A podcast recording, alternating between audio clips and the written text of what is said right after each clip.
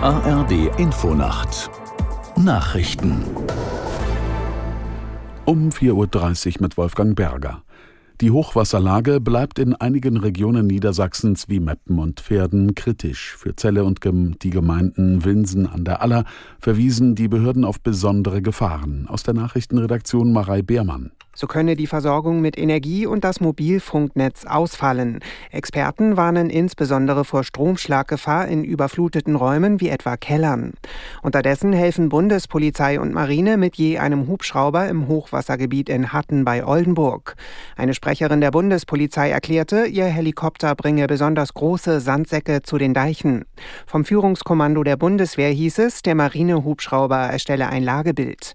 In ganz Niedersachsen sind nach offiziellen Angaben gaben etwa 100.000 Kräfte von technischem Hilfswerk und Feuerwehren in den Hochwassergebieten im Dauereinsatz. Die meisten Mitglieder des UN-Sicherheitsrats haben in einer Dringlichkeitssitzung die neue Welle russischer Luftangriffe auf die Ukraine verurteilt.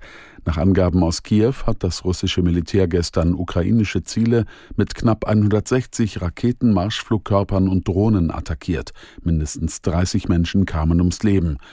Der beigeordnete UN-Generalsekretär Chiari sprach von einem Verstoß gegen das humanitäre Völkerrecht. Der russische UN-Botschafter Nebenzia erklärte, Moskau habe nur militärische Infrastrukturen angegriffen. Für die zivilen Opfer seien die ukrainischen Luftabwehrsysteme verantwortlich. Frankreich lässt vom Jahreswechsel an keine weiteren aus dem Ausland entsandten Imame mehr zu. Innenminister Darmanin gab bekannt, dass die bereits Anfang 2020 auf den Weg gebrachte Änderung nun in Kraft treten soll. Islamische Geistliche, die bereits aus Staaten wie Marokko, Tunesien und Algerien entsandt worden sind, müssen demnach sicherstellen, dass sie künftig direkt von ihrem in Frankreich befindlichen Moscheenverein bezahlt werden.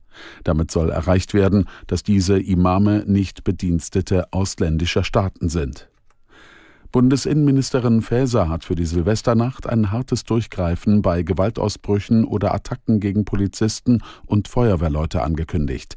Die Sicherheitsbehörden seien äußerst wachsam und hätten die Lage genau im Blick, sagte die SPD-Politikerin dem Berliner Tagesspiegel. Nach ihren Worten werden Hundertschaften der Bundespolizei vor allem die Polizistinnen und Polizisten in Berlin unterstützen. Vor allem dort waren vor einem Jahr Einsatz- und Rettungskräfte massiv angegriffen worden. Das Wetter in Deutschland.